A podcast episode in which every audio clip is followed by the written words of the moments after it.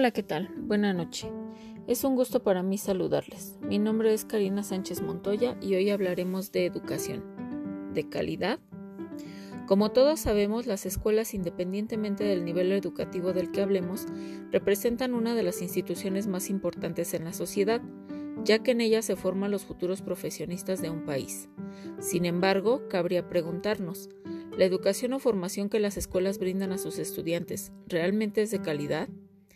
En la actualidad existen escuelas de calidad, pero también existen escuelas que no cumplen con los estándares necesarios para ofrecer servicios educativos.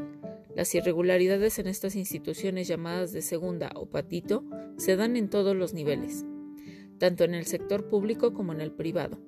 Estas van desde las construcciones en áreas no adecuadas, cerca de centros comerciales, gasolineras, etc., hasta aquellas que cuentan con personal docente no capacitado o preparado para tal fin.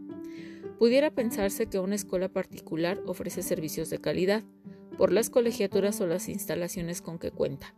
Pero esto no necesariamente es así, y aunque existen escuelas que no cumplen con los requisitos y ofrecen servicios educativos, existen muchas otras que tienen supervisiones constantes y mejoran sus procesos a través de ellas.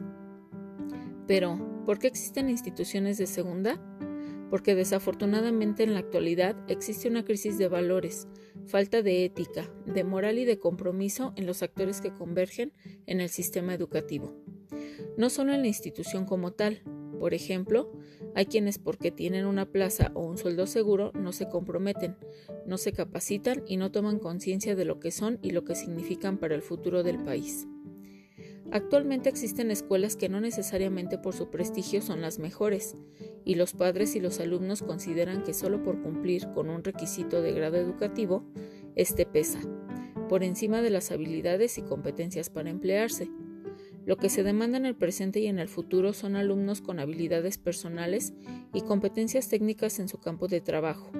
Para ello es necesario que las escuelas generen ambientes escolares regulados por reglamentos aplicados para fortalecer y desarrollar un individuo pleno.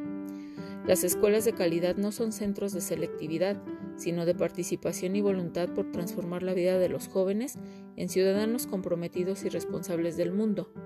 Entonces, puede decirse que la exigencia de las escuelas es la exigencia de la vida.